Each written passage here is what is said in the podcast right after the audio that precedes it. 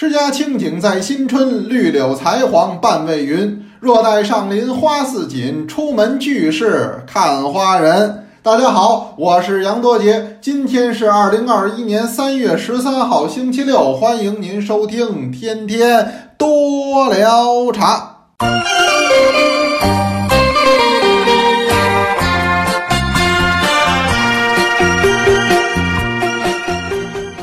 得说是星期六啊，因为星期六有课，什么课呢？中国历代茶诗课。现在讲到的是宋代，具体说是北宋。再说的具体点儿，北宋前期。或者说您那课讲的那么细吗？啊，那对了，我这是应同学的要求。同学跟我说了，甭着急，慢慢讲，咱也不赶进度，那么别把谁落下。咱也没有什么具体的教学计划，说咱就一学期必须讲完了。那么既然您给我这个时间，哎，您给我这个余地，那我呢就慢慢说。所以光唐代我就讲了三十二节，那是俩十六堂嘛。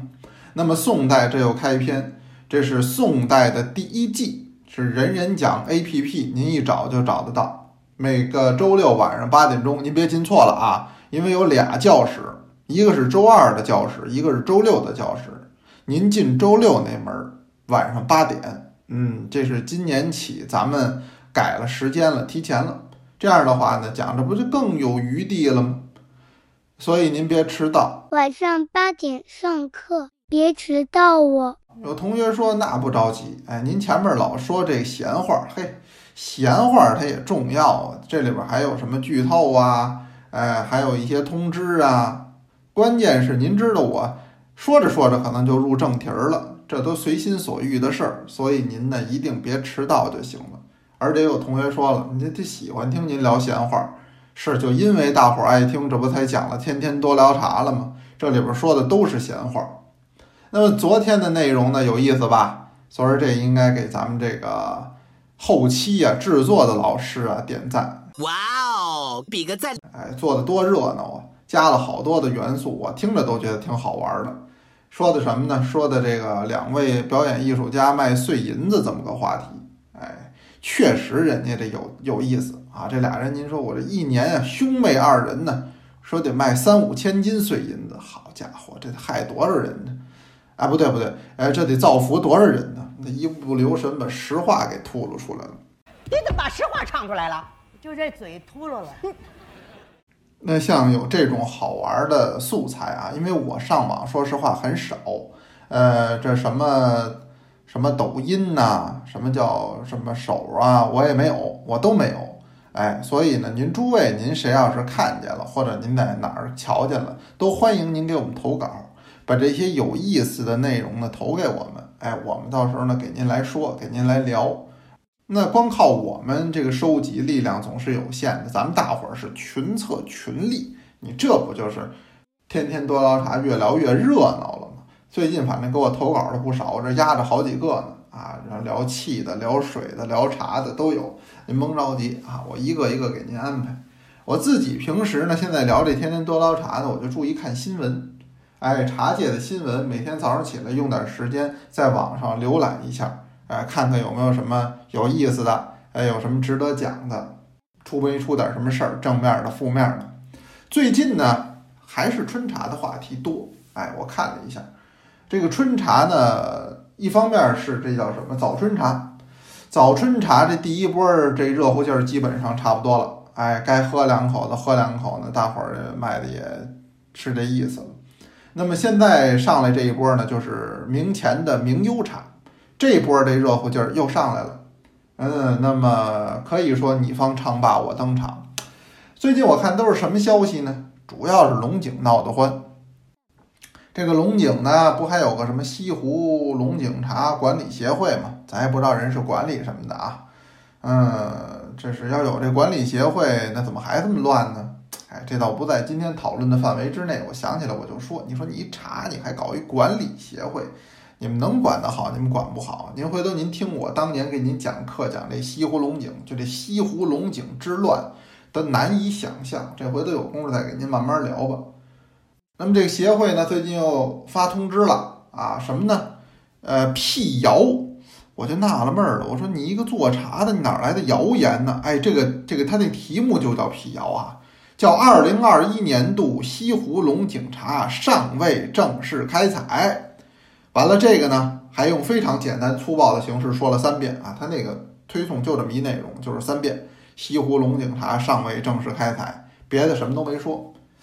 那么随即呢，啊，又发了通知，啊，这说着大概一周前吧，辟谣是一周前。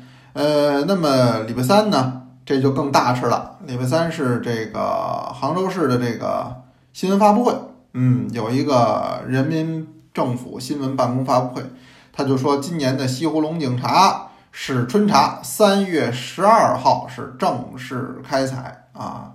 三月十二就昨天呗，昨儿就三月十二。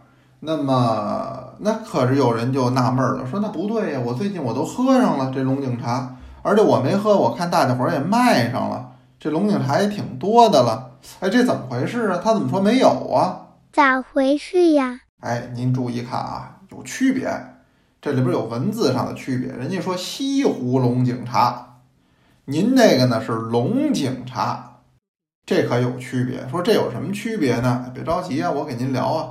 咱们今儿就聊这个龙井茶和西湖龙井茶的区别。这俩还有不一样，哎，不一样的地儿大了。这西湖龙井呢，是个中国的名茶，也是最有名的茶之一了吧？嗯，那么这个龙井茶的起源呀，很多人说，哎呦，《陆羽茶经》里边就有，这我就不给您细说了啊。咱们崇尚陆羽是吧？呃，认真的读《茶经》这是好的，但你不能什么事儿都从《茶经》里找啊，那不是一码事儿，对不对？所以呢，没这事儿啊，跟您说没这事儿。唐代没有龙井茶，宋代也跟今天那龙井茶不挨着，元代也不挨着，这得到什么时候？得到明代，真正西湖龙井声名远播，那就是明代的事儿。那么到清代，当然就更著名了，因为找着了这个代言人了，是吧？代言人就是乾隆皇上，乾隆皇上给他写茶诗，写了就不少。您看我那《中国茶诗新解》里边收了一篇乾隆皇上的茶诗。按说他老人家的这文学造诣呢，呃，把他收进去有点勉强。但是他老人家有茶学上的贡献，尤其是对龙井茶的这贡献很大。所以那个《中国茶诗新解》这本书里边，写中国历代茶诗那好诗多了。但是没办法，得给乾隆爷留一席之地。他对于中国茶也有他的贡献。您可以读那首诗，那书中都有，我在这儿也不给您细谈了。那么总之，自明而清。龙井茶呢名声渐大，这龙井茶产于哪儿呢？当然最早就是西湖龙井村呢，所以又叫西湖龙井茶嘛。哎，龙井是个小地名，西湖是稍微比它大一点的地名，所以我们今天也说西湖龙井，也说龙井。但是到现在这个区别就有了，在哪儿呢？那么因为龙井这个茶呀太有名了。那么有名之后呢，这个茶树的品种啊，就不是一个地儿想种了，很多地儿都想种。说，哎呦，原来西湖边上龙井村这地儿这茶这么好呢。哎呦，我跟他们家有亲戚，我二舅住那村儿。哎，二舅，你能不能给我弄点这个呃龙井的这茶苗？我们这个邻村也想种。那么有人说了，哎，你二舅干嘛？我三姨也在那村呢。那我找我三姨去，找他三姨去弄点那茶苗，也种的邻村。那么这样久而久之呢，这个龙井茶的茶树啊，我说的是树啊，慢慢的啊就在扩大种植范围。嗯，大伙儿都是奔着这名茶来的嘛，所以呢，就不光是龙井一村了，那么渐渐就扩大到整个西湖的这个范围之内，很多地儿都种这个龙井茶，所以还叫龙井茶，实际不是龙井村种出来的，已经在扩大了。那么再往后，尤其是解放之后，我们大搞茶叶生产。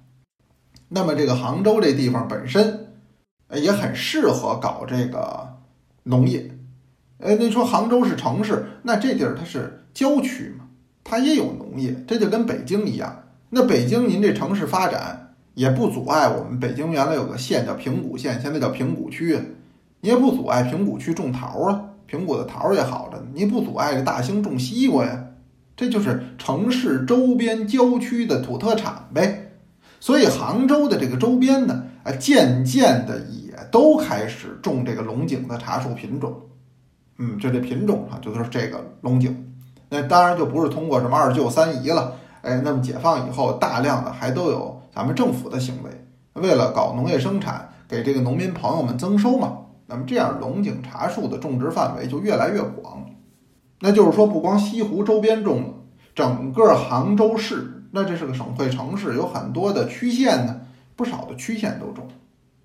又往后，这个范围又扩大，那不光是杭州的这个边上区县了，还有邻市呢，也想种，因为都是浙江省啊，浙江省它本身发展茶都是不错的呀。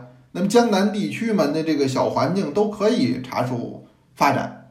那么这样的话，它就又扩大了一圈，就又种到了更大的一个范围之内。那么这个范围呢，那就包括今天哎我们说的绍兴地区，绍兴产黄酒啊，哎其实绍兴也产茶，只是黄酒的名气大，压过了茶而已。实际绍兴人呢，他是一手茶一手酒，哎，左一口茶右一口酒，他是一口一口又一口。人家是很会生活的，绍兴那地方也好，菜也好。要说真吃浙江菜，不是在杭州吃，那就得到绍兴吃。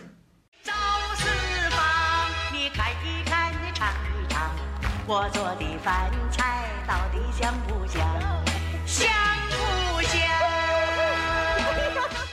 当然，这跟咱今儿这没有关系啊，不多说了。反正一说多了又占时间。所以，这个龙井茶的种植范围从龙井村到邻村，从整个西湖到整个临近的区县，从杭州又到了杭州边上的这些市，那就是范围一点一点都在扩大。以前没问题，相安无事。什么时候开始有问题了呢？改革开放之后出问题了。出什么问题了呢？这问题就在于，这个龙井的价格它是越来越高。那么西湖区的，您不管是什么失风的，呃，是没加雾的，甭管是哪儿的，是真正西湖区范围之内的明前龙井，到现在的价格，不可能三五百一斤卖给您，您甭想，甭三五百，三五千都不可能。正常的话都是大几千一斤的售价，这还是说前几年，今年什么价格，这还没开始呢，他不知道，但是想必也得是大几千。过不过万不敢说，这么高的价格，结果怎么样呢？结果打起来了。怎么打起来了呢？这个西湖区的这个龙井茶，那么卖的价格很高，那边上的茶呢也当西湖龙井卖，这就有人不乐意了。这不就管理协会就要管理吗？他就打这儿来。所以后来呢，几经协调，实际现在这龙井茶是三个大片区。这重点来了啊！所以就叫西湖龙井、钱塘龙井和越州龙井，这是三种龙井，也就是三个圈儿。这圈儿是圈套圈儿，实际您看地图就是圈套圈儿。西湖龙井，那这就甭提了。西湖龙井也不是说围绕着这西湖有水的地儿才能种龙井，不是，是按现在咱们杭州市说的，一个是西湖风景名胜区，再有就是整个西湖区的这范围之内。种的这龙井，这都叫西湖龙井，所以他们老说那西湖龙井没开采，西湖龙井没开采，说的就是这个。往外边还有一圈叫钱塘龙井，钱塘龙井是什么呢？是沿着钱塘江、富春江这两岸各个县、各个区产的龙井。实际呢，严格意义上，很多地儿还都归杭州管。您比如说杭州的萧山区，龙井产的很多。杭州还有个余杭区，龙井产的也不少。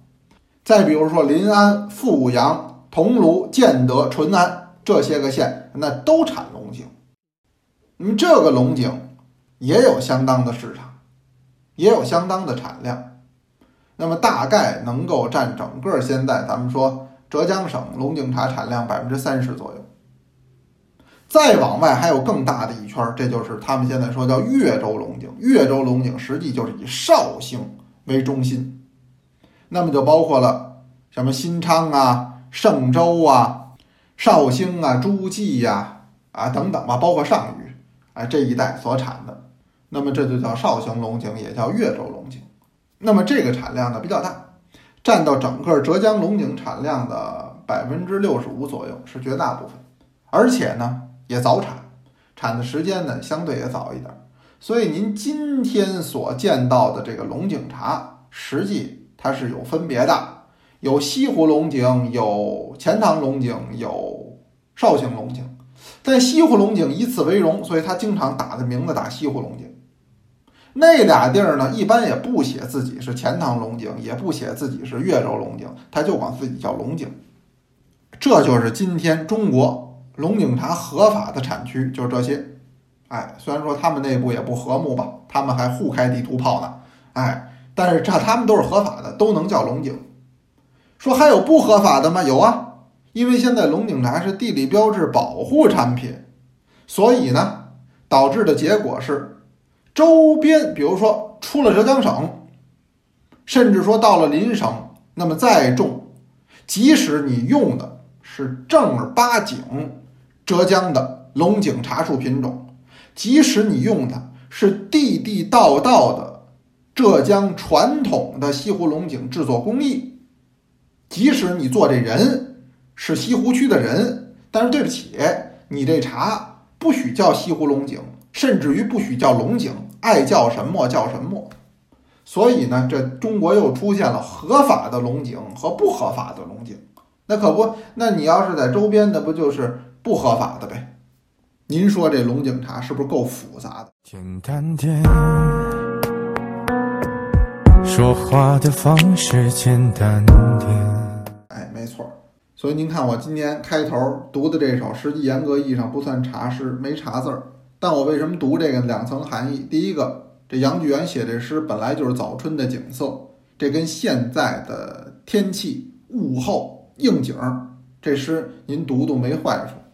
诗家清景在新春，早春，绿柳才黄半未匀。说那个柳树啊，那个小草啊。看着是绿了，你走近了一瞧，嘿，才刚冒头，这叫绿柳才黄半未匀。若待上林花似锦，那出门俱是看花人。上林是当时很大的一片花园，说这个时候的景色是最好的，你最应该欣赏的，你别等着真正花红柳绿了。为什么呀？若待上林花似锦。那出门俱是看花人，你再想出门你就堵车了，你再想进公园排队了，你再想照相你得等着，那你反而没有了早春的这份宁静。这当然说的是早春景色之美了，同时我说也用在中国名茶之上。这个龙井茶呀，也是这个，就是上林花似锦说的这个，那实在是太火了，导致现在问题很复杂。一个茶叶嘛，还得老开发布会，还得老辟谣，还得认准标志，还得组织消费者学习。啊，不学习不能喝，为什么你喝着假的了？我说这有点太复杂了。所以我现在说实话，多年不喝了西湖龙井了。哎，那么人家给点什么就喝点什么，自己从来不动这脑筋，自己也从来不想了。为什么呢？我觉得喝茶是一个愉快的事儿，这事儿现在弄得太复杂，这边天天推广，那边天天辟谣，很扫兴。那么今天我只是呢，呃，给您简单的陈述了这个现在龙井的一个现状，您记住了就行了。就分为西湖龙井、钱塘龙井、越州龙井、合法龙井和不合法的龙井。最后啊，我就提一个问题，这个问题呢。咱们大伙儿一块儿考虑，我也在考虑。那么现在，起码认定西湖龙井、钱塘龙井、越州龙井是合法龙井。哎，虽然他们之间互有地图炮。那么如果我在贵州用茶树品种还是纯正的西湖的龙井茶树品种，制作方法完完全全依照传统西湖龙井制作方法来做，那么做出来的茶。我能不能叫龙井？反正我知道呢。我们这个北京烤鸭，现在您要是还是拿这填鸭的鸭胚啊，您拿咱们传统的焖炉也好，挂炉也好，哎，这个工艺这么一做，哎，您在重庆开店，您在成都开店，哎，您在纽约开店，你还是可以叫北京烤鸭的。但这龙井好像不太一样啊。现在你只要出了他说的这范围之内，即使你的树种对，即使你的工艺对。那么你还是不能叫这名字。那么瞧起来这龙井还是比烤鸭高贵。嗯，我反正得出这么一结论啊，这也是个开放的话题，我们大家一起来讨论。就您认为这个如果在贵州做的这个茶还能不能叫龙井？哪怕我们叫它贵州龙井，但是现在不行啊，现在叫贵州龙井也违法。那么这咱们大伙儿一块儿讨论就得了。你怎么看？欢迎留言。那么今天呢，咱们是茶诗课，您别晚了，我前面给您读了，后边呢还得请同学读，哪位读呢？哎，那您您听了，您先听。四班，花开彼岸，江苏镇江。何处看别墅，不注意。何处看别墅，林间北了楼。何处好最凉，池上随风走。乐高几时色，色尽饱含油。又把水一浇，浇来茶一瓯。阳明见青山，也行闻别柳。托瓦闲坐坐，借镜窥扫头。如此来几时？已过六七秋，重新至北海，无一不知有。昨退思其分，龙跃飞沙丘。虽被世间笑，终无生外忧。自与君莫怪，今夕无一愁。如何三伏月，杨影则前舟。今天这是四班的，四班的这个花开彼岸同学，哎，是他读的茶诗，也是家乡话读的，也欢迎啊，咱们其他同学来给我们投稿，哪首都行，包括最近茶诗课上学过的，我觉得有很多也很好，期待您的投稿，有问也有答，是天天多聊茶，咱们今儿晚上八点钟接着聊，晚上接着聊哦。